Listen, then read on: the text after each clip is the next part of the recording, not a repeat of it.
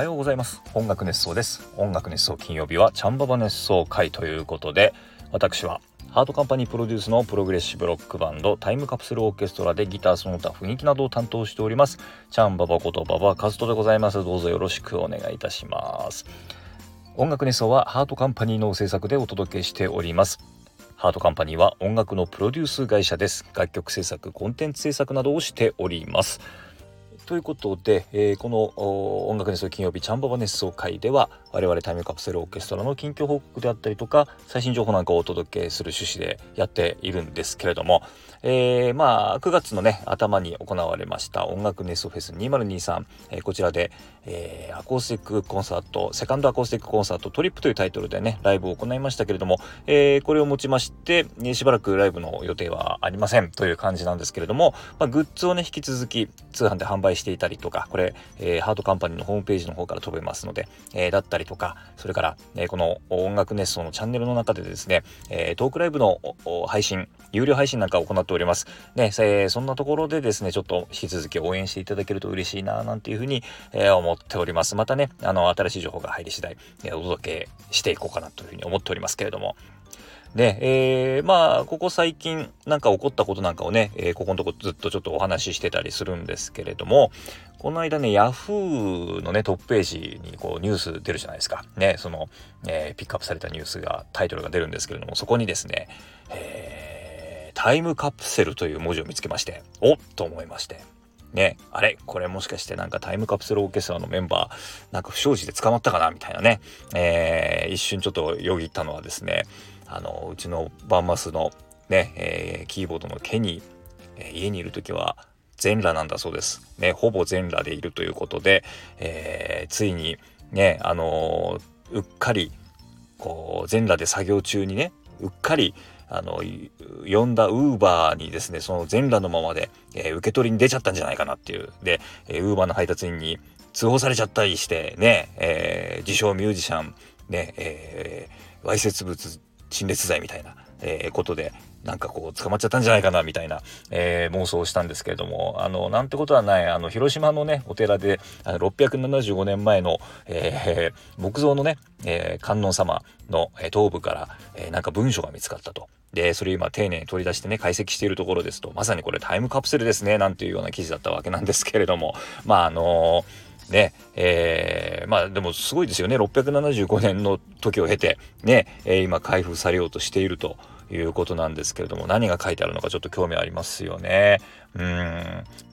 あのー、今ね、ちょっとヤフーでふと思い出したんですけれども、あのー、まあ、ヤフーのというかね、まあ、ネットニュースのというか、基本的にこうニュースのタイトルってこう、うまくはしょってあるじゃないですか。まとめてあるというか。えー、でですね、まあ、当時僕がサポートをしていた女性シンガーソングライターがですね、週刊誌に写真を撮られたんです。で、それが、まあ、ネットニュースになったわけなんですけれども、あのー、まあ、内容としてはですね、まあ、僕じゃないギタリスト、えー、ギタリスト、同じくね、まあ、サポートしていたことがあるギタリストなんですけども、が、えー、その女性アーティストの、えー、自宅マンションに、クリスマスの日に、え、入っていって、で、えー、翌日の朝、そのギタリストが一人で出てきたと。で、その時に、あの、クリスマスプレゼントを持っていたと、えー、いうようなことでですね、えー、それを写真に撮られまして、で、ネットニュースになったんですけれども、そのネットニュースのタイトルがですね、えーほにゃらら、まあ、これ女性シンガーソングライターのアーティストの名前ですね。ほにゃらら、えー、ギタリストと隠密愛っていうタイトルだったわけなんですけども、これでですね、僕があのサポートをしていたことがあっるもんですから、えー、僕のとこにも知り合い中からもう電話かかってきましてですね、何をやってんだと。あの、いやいや、俺じゃないんだと、えいう説明をですね、あの、散々しなきゃいけないと。えー、いうようなことがありまして、非常にね、迷惑を被りましたけれども、えー、何の話してたんだっけ？ああのタイムカプセルっていうね、文字がね、ニュースに出てきましたよ、なんて話だったんですけども、あの、今日話したいのはね、そのことじゃなくて ですね、えー、もう最近秋めいてきましたよね。だんだんちょっと肌寒くなってきたりとか、うん布団なんかもね、ちょっと夜増やしたり、えー、してね、えー、しないと風邪ひいちゃうよ、なんていうような雰囲気になってまいりましたけれども、えー、そうするとですね、やっぱりこう、日が落ちるのが早い。一日がこう短いような気がしてくるというかね、暗くなるのが早いじゃないですか。で、僕ね、この暗くなるのがね、すごく苦手というか、暗くなるとね、寂しくなっちゃうんですよね。うん、あの皆さんどういう印象をお持ちかわからないですけどもなんかこう野外活動とかね、えー、まあキャンプとかそのボイスカートずっとやってたみたいなことをもう前にお話ししたことあるんですけれども、えー、そんなところから多分ねもうさぞかし夜にはお強いんでしょうね夜に強いって変だね。あの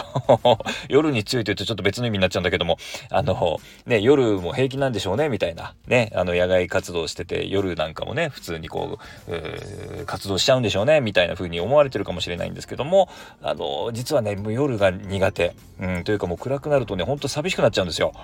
ね。えだからあのソロキャンとかもねあんまり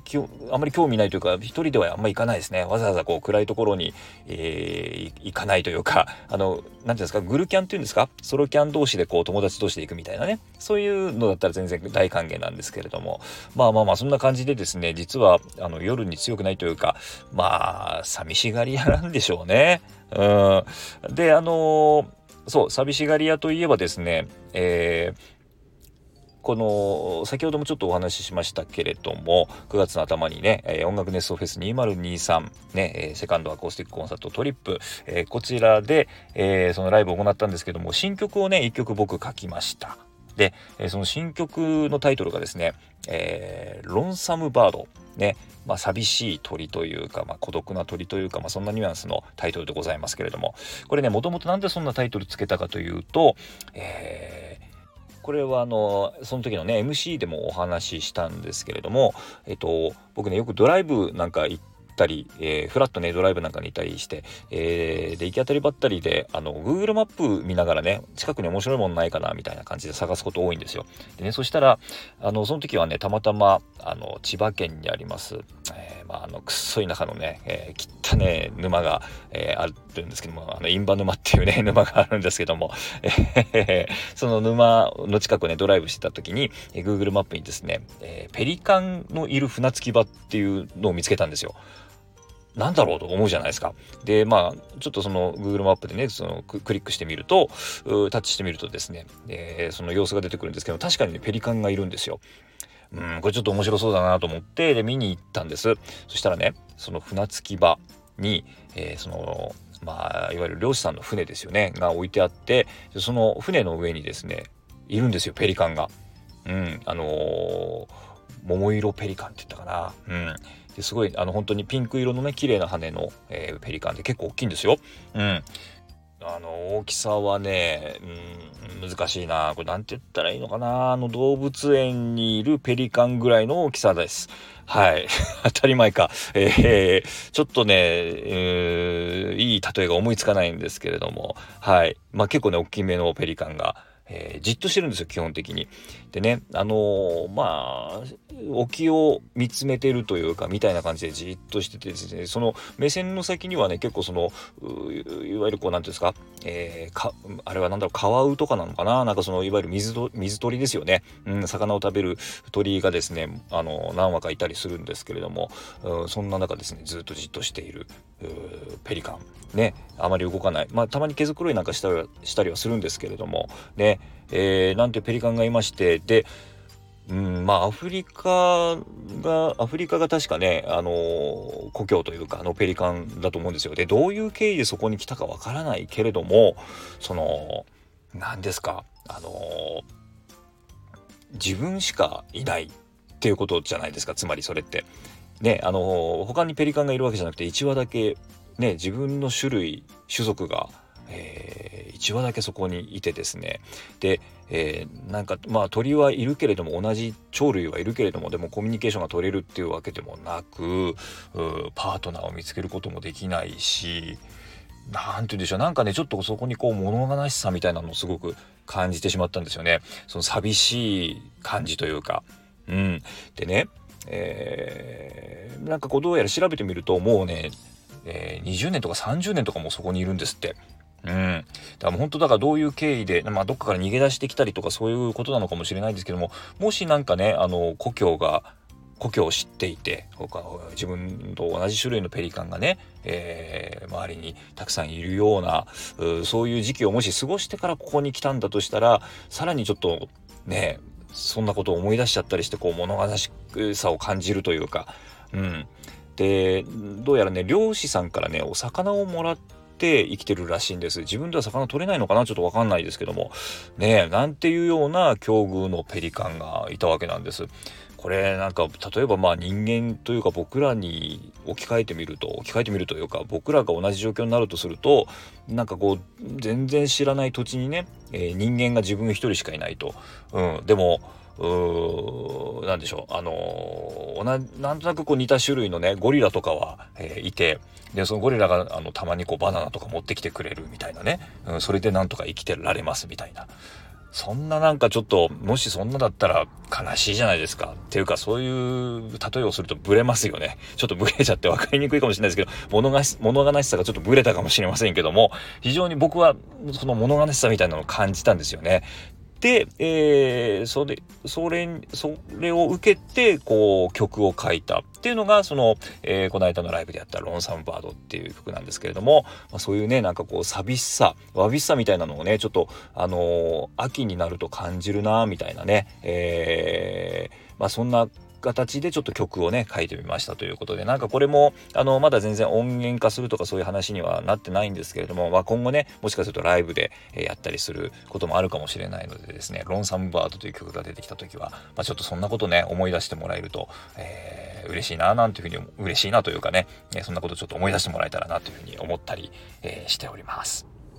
はい、ということで、えー、と、またお便りをいただいておりますので、えー、ちょっと読んでいきたいと思います。えー、栗おじさんありがとうございます。前回の趣味とお金熱奏ですね、に、えー、お手紙いただきました。おはようございます。おはようございます。えー、趣味とお金、とても難しい話題ですね。ちゃんばばは趣味をどうしたら良くなっていくのか考えてお金を使うようでとても勉強になりました。まあ、ちゃんばばはタイムカプセルオーケストラでたんまり稼いでいるでしょうから、ニヤニヤ。私も推し活やギター趣味が多いので勉強になりました。まあ、推しへの課金のための労働なので、今後も労働頑張っていきますということでありがとうございます。で、追伸がありますね。追伸です。えー、誠に個人的なのですが、誕生日を迎えました。えー、おじさんの仲間入りです。なので、ちゃんばばの超絶イケボで誕生日おめでとうよろしくお願いいたします。ということで、あ、誕生日だったんですね。お誕生日おめでとうございます。くりおじさん。えー、おじさんの仲間入り ということで、はい、えー、そうですね。趣味のね、お金の話をちょっと、えー、しましたけれども、